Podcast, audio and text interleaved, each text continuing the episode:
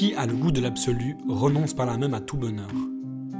Est-ce que ce goût de l'absolu, du toujours plus, de la fascination, du sans concession, de l'irrationnel, peut et doit être considéré comme un trait de caractère? Et comment vivre avec quand ça nous condamne à renoncer à la sérénité d'un bonheur simple? On en discute aujourd'hui avec Emma Thibert qui vient parler à mon micro de son expérience du Aurélien d'Aragon. Un livre qui parle d'amour frustré, d'amour impossible, un livre lent mais dense, qui dans son célèbre chapitre 36 cherche à conceptualiser poétiquement ce concept de goût de l'absolu. Bienvenue dans ce nouvel épisode du Dernier Mot. Salut Emma, quel honneur de recevoir la brillante Emma Thibert sur ce podcast. Comment te décrire Une virtuose de la radio, une brillante journaliste chez Epic Magazine ou une doctorante un peu fatiguée? Bah là déjà c'est bien pour mon ego, mais en ce moment je dirais doctorante très fatiguée. la, la thèse te prend beaucoup d'énergie Ça me prend toute mon énergie, littéralement. Ok, alors on va essayer de passer un moment un peu plus calme euh, ensemble. Je me réjouis de t'entendre nous parler de, de, ta passion pour Aurélien, mais avant ça, on va pas déroger à la tradition de ce podcast. Est-ce que tu peux nous parler de ton rapport à la littérature? Oui, alors euh, j'ai fait des études de lettres, donc euh, j'ai un rapport à la littérature qui date d'il y a un moment, parce que j'ai fait des études à la base en économie au lycée en France, mais après ça j'ai fait une classe préparatoire littéraire donc euh, Hippocagne euh, en France, donc vraiment littérature euh, classique. Suite à ça, je suis partie en langue étrangère appliquée, puis en traduction, mais j'ai toujours gardé les options en littérature. Donc en termes de scolarité, j'ai toujours été très très impliquée dans la littérature plutôt classique. Et au niveau personnel, du plus loin que je me souvienne, j'ai toujours, enfin depuis que je sais lire, j'ai toujours énormément lu. Euh, il y avait des livres chez mes parents, j'ai toujours pris tout ce qui traînait un peu comme ça au début, euh, sans faire de sélection euh, précise. Et j'ai toujours lu, enfin, je lisais tous les soirs, je lisais beaucoup en voiture, parce qu'on se déplaçait beaucoup avec mes parents.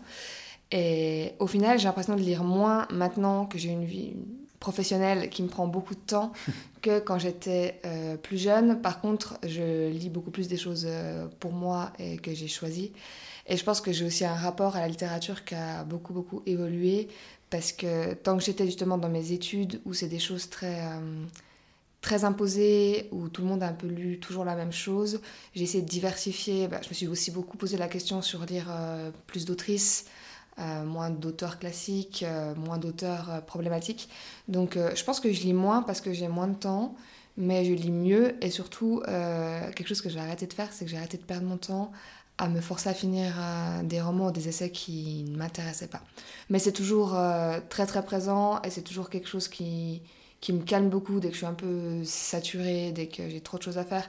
Je sais que lire, me poser une heure, ça me fait vraiment retomber euh, toute la pression que je peux avoir en tant que doctorante fatiguée. et est-ce que Aragon est un, un auteur problématique alors? Aragon, alors au début, je pensais pas. Je pense qu'il n'est pas du tout problématique euh, dans ses écrits. Je pense même que, bah, comme tu le sais, moi, il y a quand même le féminisme qui me tient beaucoup euh, à cœur. Je trouve que dans ses poèmes et dans ses romans, il y a quelque chose de très moderne dans la manière dont euh, il dépeint les femmes. Je pense que bah, sa relation avec Elsa Triolet, dont on va parler, a beaucoup aidé parce qu'il était très admiratif d'elle et qu'il a beaucoup réfléchi là-dessus, à ses personnages féminins, à ses constructions. Après, Aragon est problématique pour d'autres problèmes, notamment pour cette tribune euh, un peu pro-pédophilie qui a été signée par beaucoup de grands auteurs euh, dans les années 60 et qui est euh, le problème de beaucoup de surréalistes de cette période. Mais moi, dans ces écrits, il... je n'ai jamais été interpellée par des choses problématiques chez Aragon en tout cas. Sinon, je n'en parlerai pas. Mhm. Et justement, du coup, on va parler d'Aurélien d'Aragon, un de ses romans les plus connus. Euh, un roman qui donne directement le ton dès son incipit. La première fois qu'Aurélien vit Bérénice, il la trouva franchement laide. Ça commence bien cette idylle entre, entre les deux. Est-ce que tu peux nous résumer ce roman, cette histoire d'amour, mais également politique, qui est pour le moins pessimiste? Alors, euh, bah c'est intéressant que tu parles de cette première phrase déjà parce que beaucoup de gens qui n'ont pas lu Aurélien connaissent aussi cette phrase. Aragon est très connu pour des incipits euh, totalement improbables comme celui-là. Et c'est aussi pour ça en fait que j'ai lu ce roman. Parce que avant de le résumer, je dois quand même dire que je l'ai lu quand j'avais 16 euh, ans, quand j'allais passer mon bac de français en France, où tu dois choisir des œuvres annexes parmi une liste à lire. Et euh, parce que j'étais une élève modèle, je voulais lire le plus gros livre qu'il y avait de la liste, donc il est immense, il fait 900 pages. Mais aussi parce qu'on avait toujours les premières phrases d'incipit le sujet étant un roman d'amour, pour moi, un roman d'amour commençait comme ça, ça m'a intrigué. Donc, j'ai choisi de lire ce livre. Pour revenir sur l'incipit. Et euh, pour le résumer, c'est facile parce qu'il ne se passe strictement rien, en fait, euh, dans, le, dans ce roman. C'est un roman de la non-action. Donc, comme tu l'as dit, c'est Aurélien qui rencontre Bérénice. Elle ne lui plaît absolument pas, ils sont de deux mondes totalement différents. Aurélien est quelqu'un de très aisé, qui a une fortune familiale, qui ne fait strictement rien à part errer dans Paris. Et Bérénice est une provinciale pas très cultivée, euh, qui vient rendre visite à son cousin Barbantane, qui est un personnage du roman, qui est marié, euh, qui aide à la pharmacie de son mari. Euh, Aurélien, il n'est pas dans une très bonne phase. Et alors lui, c'est pas à cause d'un doctorat, c'est parce qu'il a un syndrome post-traumatique de la guerre de 14-18. Le roman se passe en 22, 22-23. Et il, n'a pas encore conscience de ça, parce que je pense que même au moment euh, où Aragon écrit le roman en 44, on n'a pas ce vocabulaire du syndrome post-traumatique euh, du soldat. Mais c'est ce qu'Aurélien est en train de vivre, en tout cas. Il n'arrive pas à se remettre de ce qu'il a vécu dans les tranchées. Donc globalement, il fait la fête, euh, il boit beaucoup, il fréquente des prostituées et euh, il fréquente le milieu littéraire intellectuel. Donc il parle énormément de littérature, il se pose des méta-questions sur sa vie. et euh, l'amour n'intéresse pas du tout, il veut juste fréquenter des filles pour une nuit. Et il tombe sur cette Bérénice à un repas de son cousin, qui ne l'intéresse absolument pas. Elle n'est pas jolie, il la décrit vraiment comme pas jolie. elle n'est pas intéressante, elle est un peu Maintenant, on dirait elle est un peu beauf en fait. Euh, elle vient de la campagne, elle n'a jamais vu Paris, elle s'extasie pour un rien, ça, irrite énormément Aurélien. Sauf que Aurélien reprend le cours de sa vie et se rend compte qu'il n'arrive pas à arrêter de penser à Bérénice jusqu'au moment où, dans une scène un peu clé, il a une révélation qu'il est amoureux d'elle. Et euh, Bérénice, en parallèle, euh, tombe amoureuse d'Aurélien, mais elle ne tombe pas amoureuse d'Aurélien comme Aurélien tombe amoureuse d'elle elle tombe amoureuse de la possibilité d'avoir une histoire d'amour intense. Donc euh, ils ne sont pas du tout sur la, même, euh, sur la même longueur d'onde. Et tout le roman est basé sur le fait qu'il ne va rien se passer et que ce ne sera que des occasions manquées. Et c'est surtout un roman en fait qui livre du coup une vision de l'amour impossible et du couple impossible, mais aussi euh, du milieu surréaliste de l'époque, du milieu littéraire de l'époque. Donc tout est bâti autour d'Aurélien et de Bérénice, mais les personnages secondaires sont vraiment très importants. L'histoire d'amour, comme il ne se passe vraiment rien, dans le roman il n'y a aucune action, c'est beaucoup de la réflexion.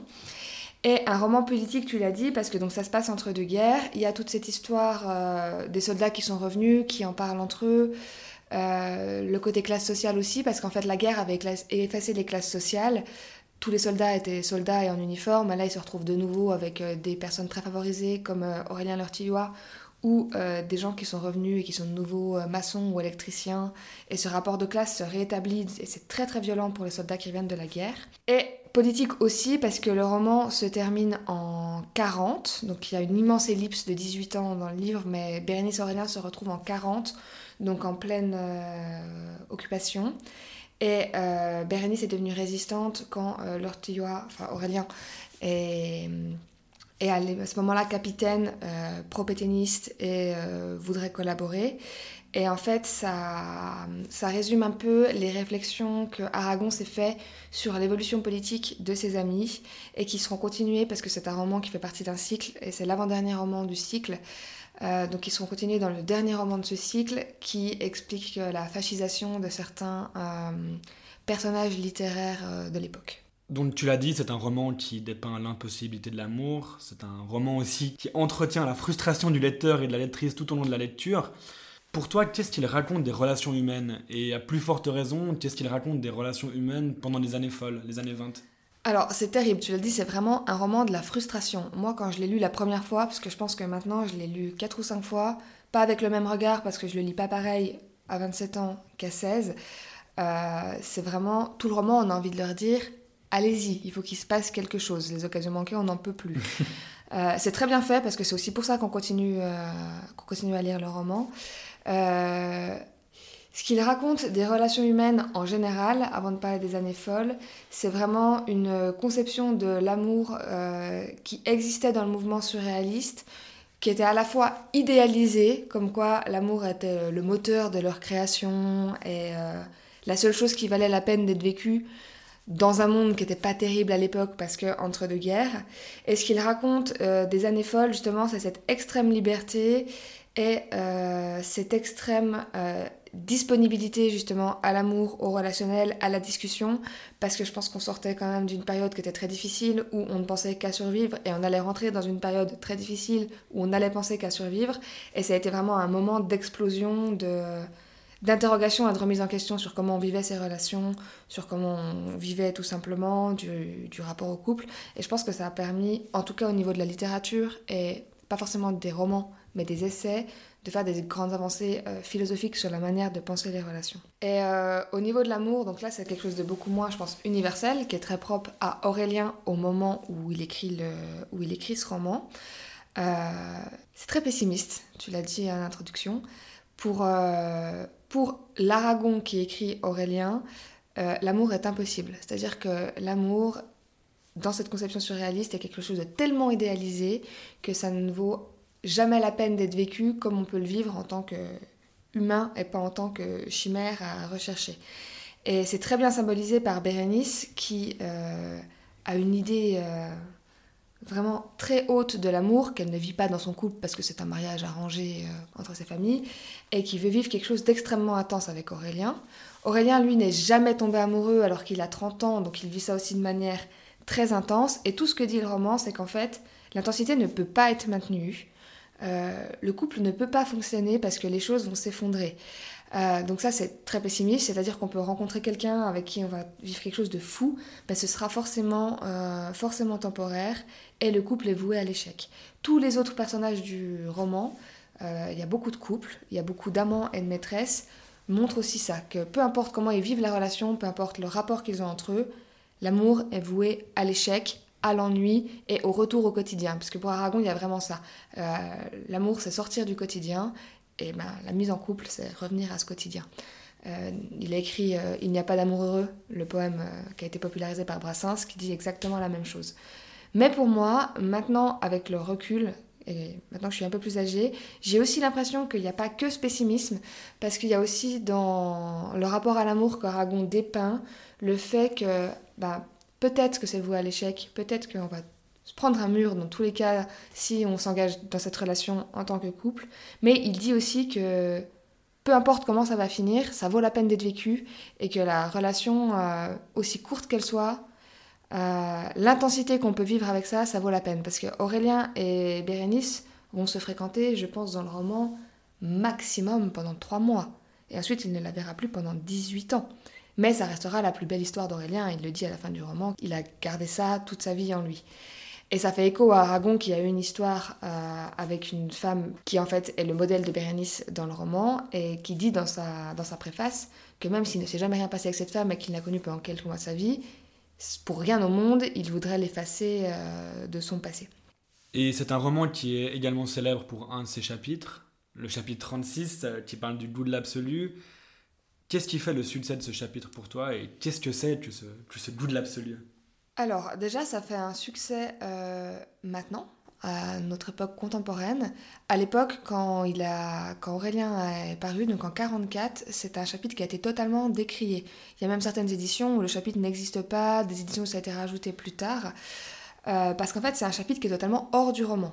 C'est-à-dire que la narration n'est plus la même, euh, on ne parle plus du tout d'action, c'est vraiment euh, un développement théorique, quasi scientifique, d'une idée qu'Aragon avait beaucoup évoquée justement dans le milieu littéraire surréaliste, qui était déjà beaucoup évoquée, mais qui n'avait jamais été posée sur papier, donc le goût de l'absolu. Et ce goût de l'absolu, il le présente dans ce chapitre comme euh, quelque chose de très construit. On dirait qu'il y a eu des études de fait, euh, c'est pas du tout le cas, c'est pour ça que ça décrié, comme une, euh, presque une tare psychologique de certaines personnes. Tout ce qu'ils vivent dans leur vie, que ce soit leur travail, leurs amitiés, leurs amours, leur vie de famille, ne mettent de la valeur là-dedans que si c'est vécu de manière extrêmement intense. Mais c'est dépeint de manière très négative, donc extrêmement intense parce que menant à la folie, menant au suicide. Euh, il prend des exemples euh, dedans donc, euh, de femmes voulant être maigres jusqu'à l'anorexie, qui l'accusent d'avoir ce goût de l'absolu, de sportifs qui vont aller jusqu'à jusqu'à la blessure, jusqu'à la mort pour, il prend des exemples réels Mhm. de son époque, pour accomplir une performance, une performance sportive. Et il le dépeint aussi dans le milieu intellectuel, et surtout dans le milieu intellectuel, le fait de tout donner euh, à son art, de créer des situations qui vont faire qu'on pourra écrire dessus. Et donc il le dépeint de manière très négative, mais on comprend aussi dans ce chapitre qu'en fait il écrit quelque chose que lui, il, euh, Il vit. il vit et que lui se considère comme portant ce goût de l'absolu, et aussi comme beaucoup de surréalistes et d'intellectuels de l'époque pourraient le vivre. Et donc ce chapitre commence comme ça, donc quelque chose de très dramatique, quelque chose de très... euh, avec une dimension euh, tragique. Euh, le livre fait aussi beaucoup écho à Racine et à la tragédie. Ce chapitre reprend beaucoup des codes de Racine. Et il lie tout ça au roman grâce à Bérénice, qui, elle, disposerait de ce goût de l'absolu, euh, donc à ce moment-là en amour, qui fait qu'elle va tellement projeter sa vision intense de l'amour sur Aurélien qu'au final, elle va, rui- elle va ruiner leur histoire. Parce qu'à partir du moment où elle va se rendre compte qu'Aurélien, au final, c'est un homme euh, lambda, elle va devenir folle. Elle va devenir folle, elle va, elle va adopter des comportements auprès d'Aurélien qui fera que toute l'histoire est impossible. Euh, le chapitre est très bien fait parce qu'au début, on pense qu'il parle d'Aurélien, parce que, ben, surtout pour l'époque, on parlait surtout des hommes. Au final, on se rend compte qu'il parle de Bérénice, il parle du vide et de l'abîme immense qui l'habite. Et il y a un espèce de shift à un moment dans le chapitre où on ne sait plus très bien s'il décrit ce goût de l'absolu ou s'il le met en exergue en, en disant qu'en fait c'est terrible, ça pousse aux pires actes, mais est-ce que tout ne vaut pas, être- tout ne vaut pas la peine d'être vécu de manière extrêmement intense Euh, c'est, En fait, c'est aussi le chapitre où on comprend que tout va très mal se terminer. Une fois qu'on a passé le chapitre 36, on sait qu'il n'y a plus aucun salut pour les personnages, et notamment on comprend que ça sera Bérénice qui, qui connaîtra une fin tragique. Donc euh, c'est un chapitre qui fait vraiment... un- J'ai entendu beaucoup de gens dire qu'en fait ils avaient arrêté au chapitre 36. Ils se sont dit ça fait 36 chapitres qu'on attend qu'il se passe quelque chose. Là on comprend qu'il se passe rien, que ça va mal se finir. Et ça ne sert plus à rien de continuer. Donc c'est un chapitre qui est très très intéressant pour ça. Et c'est aussi un chapitre en fait qui fait écho à la dimension politique du livre, parce qu'on comprend aussi que c'est ce goût de l'absolu qui va faire que Bérénice va s'engager dans les années 40, euh, corps et âme, jusqu'à la mort pour la résistance, parce qu'elle a ce goût de l'absolu de ne rien céder, donc de ne surtout pas céder à la collaboration. Tandis que Aurélien, qui au final est quelqu'un d'un peu tiède, va suivre euh, le courant pétainiste, voire le courant fascisant par la suite.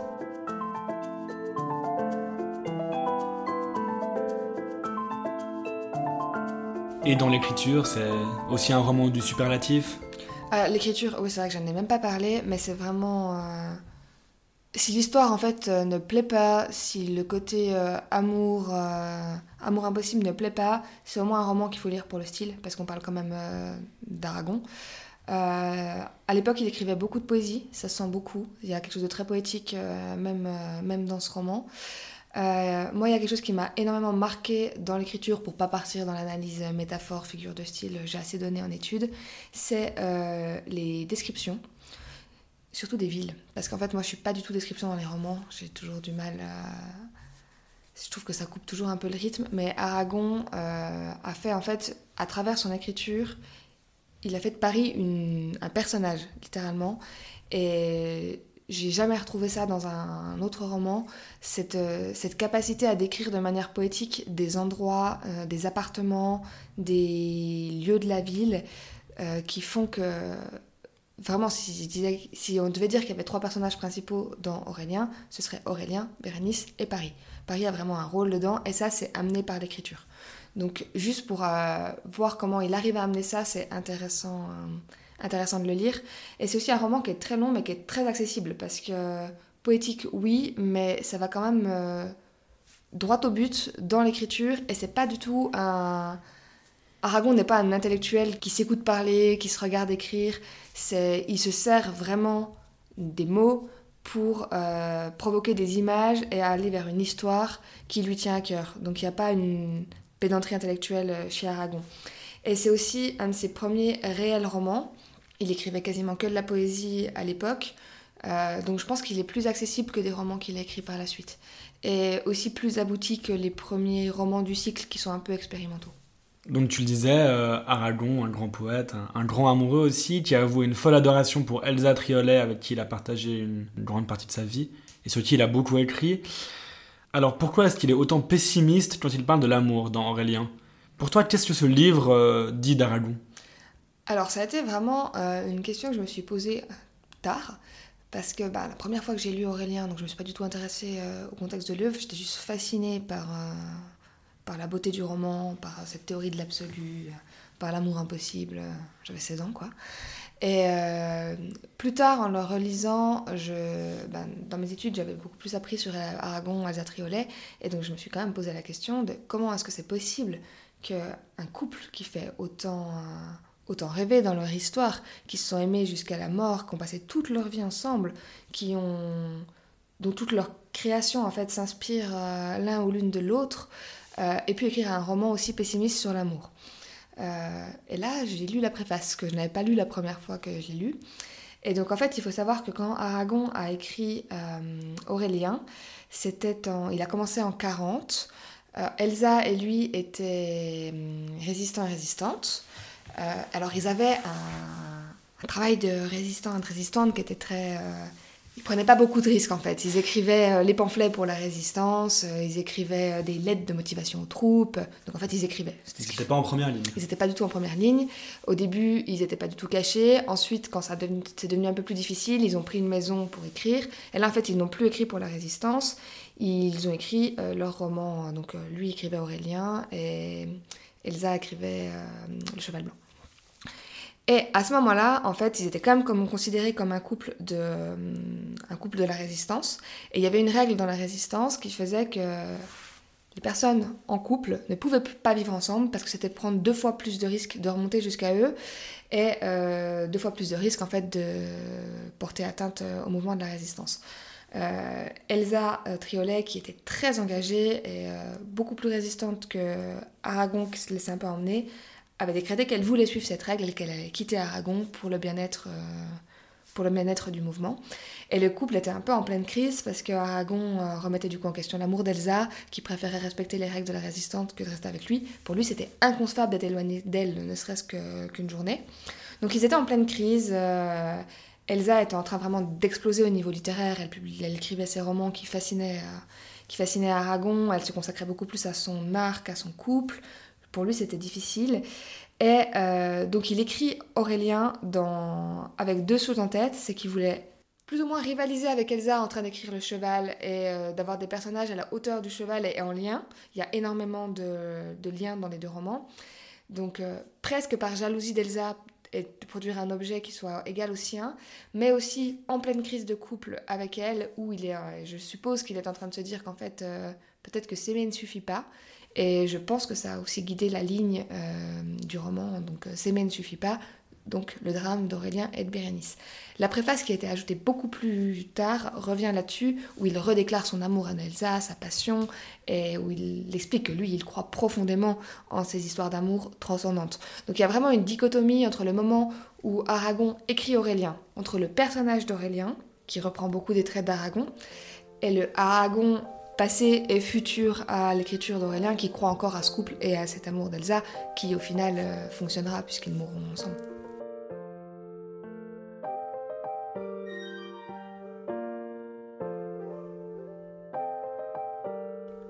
Il y a une passion si dévorante qu'elle ne peut se décrire. Elle mange qui la contemple. Tous ceux qui s'en sont pris à elle s'y sont pris.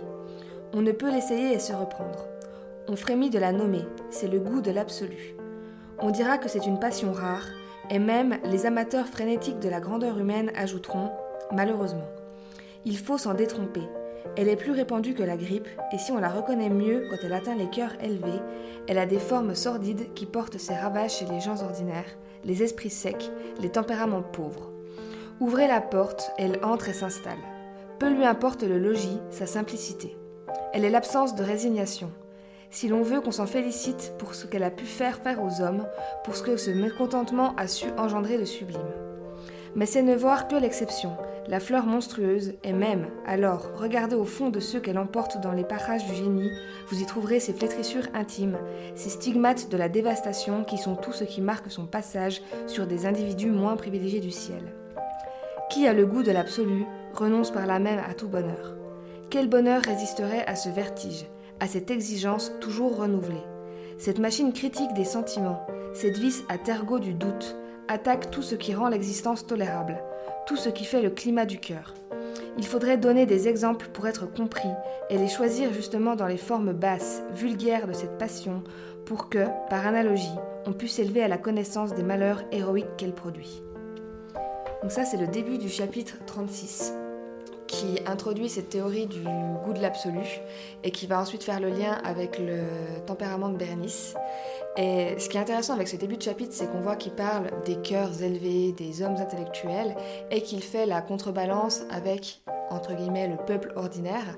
Et par la suite, il donne des exemples de ce que fait faire le goût de l'absolu aux intellectuels, mais aussi aux personnes lambda de l'époque, qui est aussi pour moi, alors c'est mon chapitre préféré, mais c'est aussi pour moi la seule problématique du roman, c'est ce côté très intellectualisant et ce côté très placer l'élite au-dessus, où il, il, oppose toujours euh, plèbe et intellect, et... Euh, que l'amour ne se vit pas pareil euh, dans la plèbe que chez les intellectuels, que le goût de l'absolu ne se vit pas pareil, que les actes et les conséquences ne sont pas les mêmes. Et c'est la seule critique euh, vraiment qu'on peut faire pour moi à ce roman, c'est ce côté euh, classiste.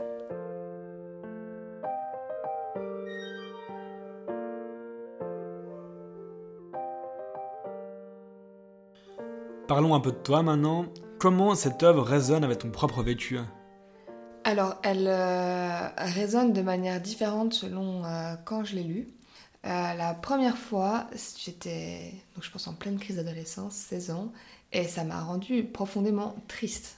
j'ai trouvé le roman magnifique, mais j'avais 16 ans, tu commences à avoir des histoires, et moi ça m'a posé beaucoup de questions justement sur l'amour et, les relations. Et il y a ce côté ben, très pessimiste du roman, comme tu l'as dit. Euh, où j'étais un peu là. En fait, si euh, des personnes comme Aragon euh, pensent que l'amour est impossible, on va arrêter là. Hein. ça ne sert à rien. Ça ne sert à rien. Pourquoi Pourquoi ça a du mal? D'autres ont essayé avant nous et bien mieux que nous.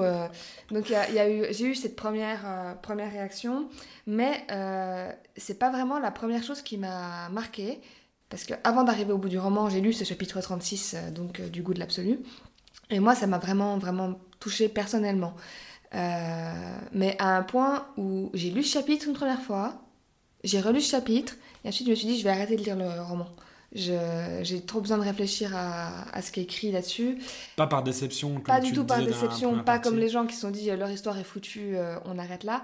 Mais parce que bah, ce qui décrit du goût de l'absolu, euh, à 16 ans chez moi, j'avais l'impression, peut-être un peu cliché à dire comme ça, hein, mais j'en ai parlé avec beaucoup de gens euh, qui ont cette impression, que ça parlait de moi, ce côté euh, tout vivre à 1000% et être capable de tout sacrifier pour une seule chose de manière un peu absurde. Excessive. excessif, totalement excessif, ce côté euh, très tout ou rien, très noir ou blanc, avec l'impossibilité du compromis, l'impossibilité de la concession ou l'impossibilité de vivre des choses moyenne ou que je pourrais considérer comme, euh, comme médiocre. Propre aussi à l'adolescence, à cette période. Propre à l'adolescence, mhm. euh, qui pour moi me, me, révulsait. Déjà à 16 ans, euh, j'avais ce côté de jamais je voudrais d'une vie que je disais normale, jamais je voudrais de, de choses trop, trop banales et, et qui étaient dures. En fait, j'étais là, comment, comment on fait pour ne pas vivre ça? Et je tombe sur ce chapitre du goût de l'absolu et je me dis un peu, ah, mais en fait, c'est des gens qui ont théorisé ça. Alors théoriser, euh, faut le dire vite, parce que ça reste des surréalistes euh, et des poètes, hein, donc c'était pas... Mais ça m'a, ça a énormément fait écho à des choses que C'est le côté scientifique qui revient. Hein. Ouais, le côté thèse. le côté Personne n'a vérifié que ça marchait. Mais euh, donc je me suis dit, en fait, euh, c'est peut-être pas quelque chose que je suis toute seule à vivre. C'est peut-être pas juste lié à ma propre personne. Et donc ça m'a vraiment, ça a vraiment fait écho en fait à ce que je, à ce que je ressentais à ce moment-là. J'ai relu le chapitre plusieurs fois, ensuite j'ai fini le livre.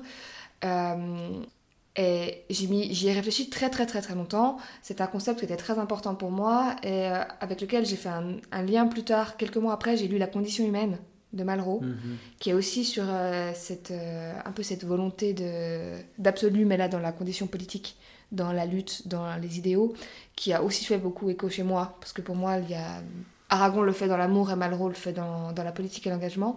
Mais donc j'étais dans une période où j'ai lu ces deux romans dans la même année qui m'ont vraiment euh, bah, fait réfléchir à comment moi je, je voyais les choses, comment moi je les vivais. Ça, c'était une première période. Ensuite, euh, j'ai continué ma vie, j'ai pas trop retouché à ce genre de roman, j'ai fait mes études. Et euh, je l'ai relu un peu plus tard dans le cadre de ma classe préparatoire, donc je pense deux ou trois ans après. Et donc j'étais plus âgée, je devais avoir 19-20 ans. Et ce chapitre sur l'absolu m'a de nouveau bouleversée, mais encore plus, parce que ce que j'avais attribué, je pense, à, à, ma première lecture au côté euh, tourment adolescent, euh, là, je voyais d'autres choses dans ce qui était décrit et dans ce que moi je vivais euh, dans ma vie personnelle à ce moment-là, qui me faisait dire qu'en fait, c'était peut-être, peut-être, même si c'était pas très scientifique de la part d'Aragon, qu'on pouvait considérer ça comme un trait de caractère. Et j'étais dans une période où j'allais pas très bien et où ça m'a encore rendu très pessimiste en me disant, bah, en fait, si c'est quelque chose qui est propre à ma personne, je ne me sortirai jamais de ça et je ne me sortirai jamais des extrêmes, peu importe ce que je vis.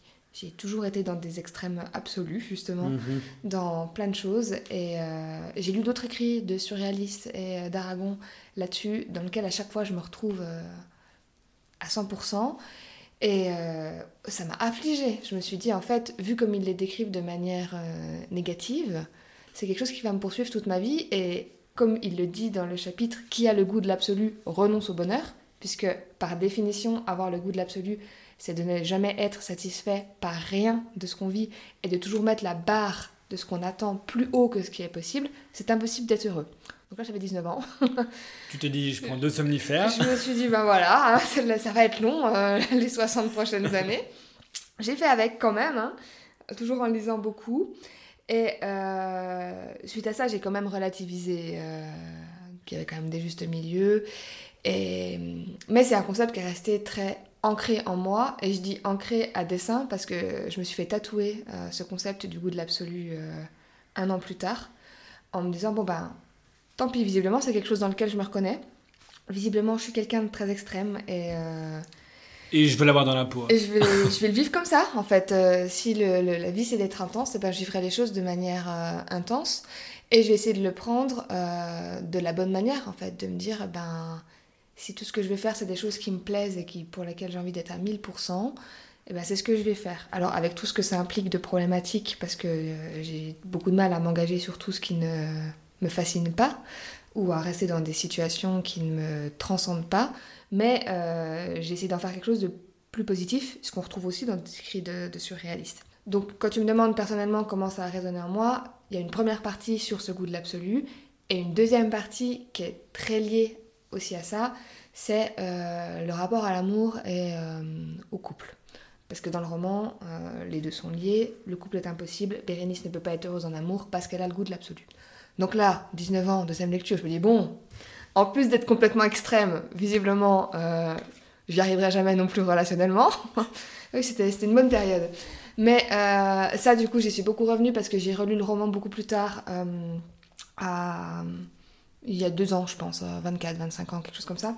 Donc, où, je, où moi, je faisais des recherches pour un article justement sur les surréalistes, et où j'ai un peu réinterrogé ce rapport à l'amour euh, chez Aragon, et où je me suis aussi un peu réinterrogée par rapport à ça. Parce que donc j'avais eu cette première réaction entre mes 16 et 19 ans, où bah, l'amour impossible, euh, tant pis, embrassant, ça ne marche pas, et euh, la mise en couple impossible, tant pis. À l'époque Et comme tu aimes souffrir, tu t'es dit, je vais encore le relire une troisième fois. J'adore souffrir, le coup de l'absolu, l'intensité, donc je l'ai relu. je l'ai relu, mais pour, pour la bonne cause. Et, euh, et, donc là, en fait, j'étais à une autre période de ma vie où je sortais d'une relation euh, amoureuse très longue, dans un couple très euh, classique, très traditionnel, qui n'avait pas fonctionné et de laquelle moi j'étais partie parce que justement j'étais tombée dans ce truc de en fait je n'arrive pas à vivre un quotidien, à vivre toujours la même chose. Mmh. Donc j'étais dans une période où je me suis dit en fait peut-être que il y a d'autres possibilités et que le couple très traditionnel ne peut pas fonctionner pour moi parce que justement j'ai trop ce besoin de, d'intensité et de sollicitation qu'on retrouve généralement au début d'une relation et pas euh, dix ans plus tard. Donc j'étais un peu dans une réinterrogation de, de tout ça et j'ai relu donc euh, Aurélien pour des travaux de recherche. Et en fait je me suis rendu compte que c'était pas du tout ce que disait, euh, ce que disait Aurélien. Aragon. Aragon. Et du coup, ce que dit le roman Aurélien. et c'est là où en fait j'ai trouvé aussi cette deuxième lecture qui dit que peu importe en fait la durée de l'histoire et la forme de l'histoire, ça peut valoir la peine d'être vécu. Qu'on vive quelque chose de deux mois de très intense avec quelqu'un qu'on a profondément aimé euh, n'a pas fondamentalement moins de valeur qu'une histoire de 20 ans comme euh, Aurélien aura dans le roman où il aura des enfants. Et en fait ça, ça m'a énormément décomplexé de la manière dont moi j'avais, euh, dont moi j'envisageais les relations, parce que je me suis dit, en fait, ben oui, je peux vivre des choses incroyables en amour, oui, je peux vivre des choses incroyables en couple ou pas. Et il euh, n'y a pas de norme en fait qui définit qu'une histoire va être réussie ou va être un échec. Et on peut s'y retrouver, peu importe comment l'histoire a été vécue. Et, et en fait, ça m'a beaucoup décomplexé. Je me suis dit, ben, c'est pas moi qui suis un échec parce que j'arrive pas, j'ai pas réussi à tenir cette histoire longue et où j'ai fini par m'ennuyer. C'est juste qu'en fait, ça ne fonctionnait pas comme ça mais l'histoire n'a pas moins de valeur parce qu'elle a échoué. Et une autre histoire qui aurait une autre femme aura peut-être tout autant de valeur. Donc, euh, à partir de ce moment-là, j'ai commencé à voir aussi le positif qu'Aragon mettait dans... là-dedans.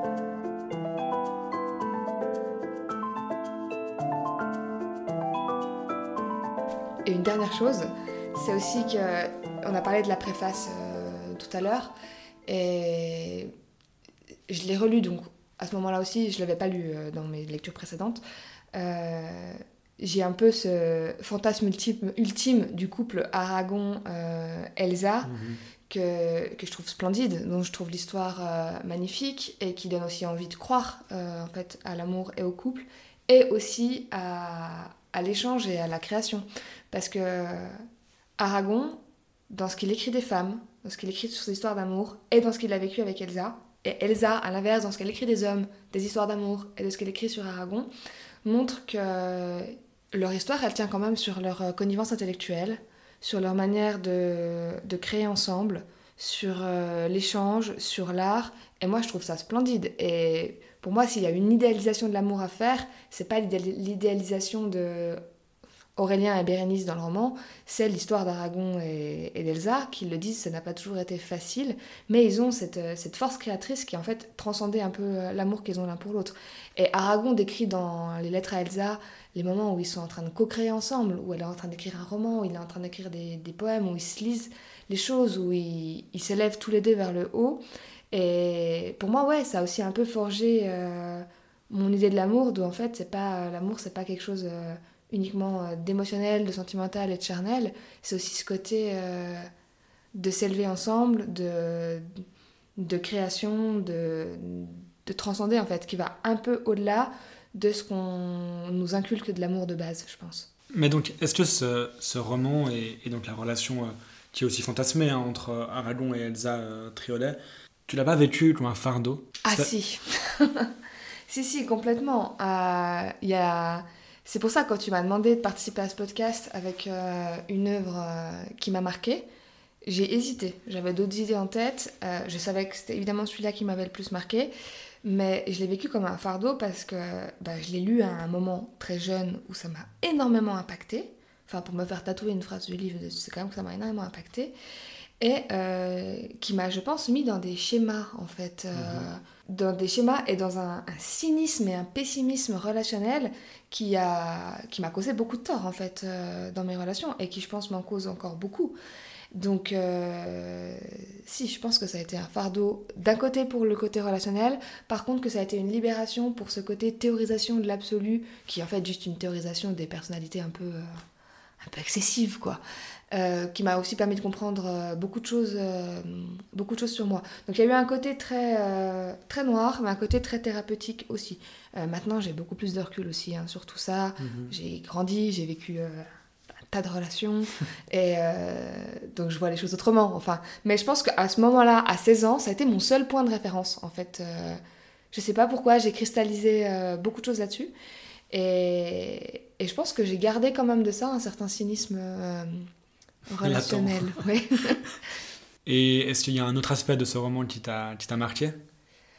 Euh, Oui, alors au-delà du côté très euh, personnel, euh, sentimentalo, émotionnel, etc., etc., que je viens de décrire, Euh, il y, a ce côté, y a ce côté dans le roman que j'aime beaucoup et qui, je pense, m'a aussi euh, un peu influencé dans mes choix de vie.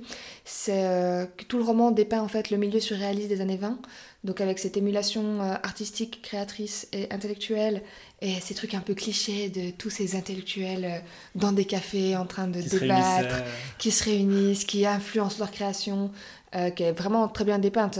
et ça en fait, chaque personnage du roman correspond à un personnage euh, du milieu surréaliste réel. Euh, Aurélien, euh, Aragon a fait des correspondances, donc c'est facile à retrouver. Et ça, moi, j'avais 16 ans, ça me fascinait. je, veux être dans un milieu comme celui-là. Et, je pense... ça fascine toujours aussi un peu maintenant. Et ça fascine toujours un peu maintenant, évidemment, tu me connais, Elio.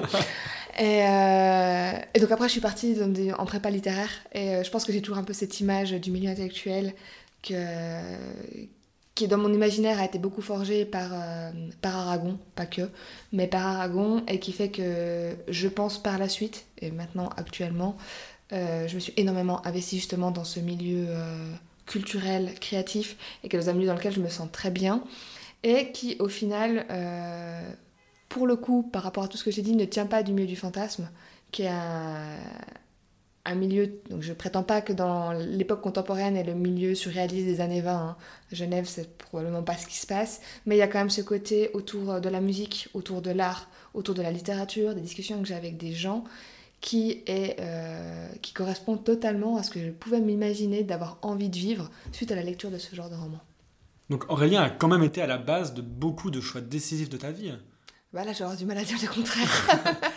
Mais oui, ça m'a D'avoir choisi aussi prépa littéraire, c'est...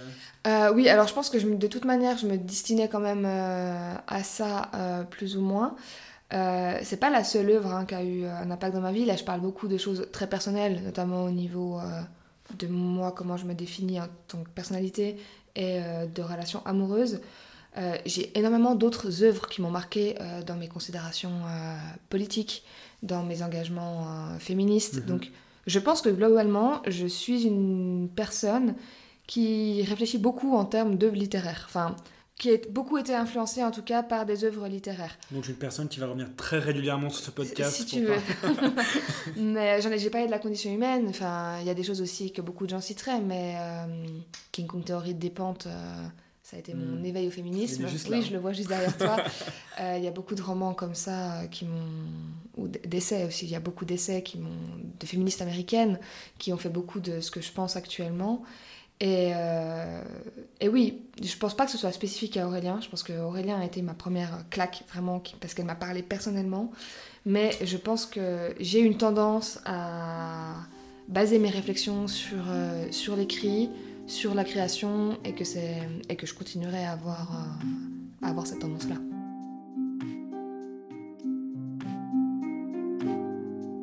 On arrive à la fin de cet épisode, j'espère qu'il vous aura plu.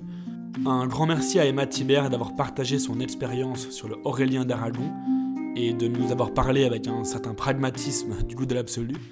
Si vous avez aimé cet épisode, n'hésitez pas à me soutenir en laissant une bonne note sur la plateforme où vous l'avez écouté. Et si vous souhaitez rester informé des actualités du podcast, je vous invite à me suivre sur Instagram, le dernier mot tiré du bas podcast, le lien est en description.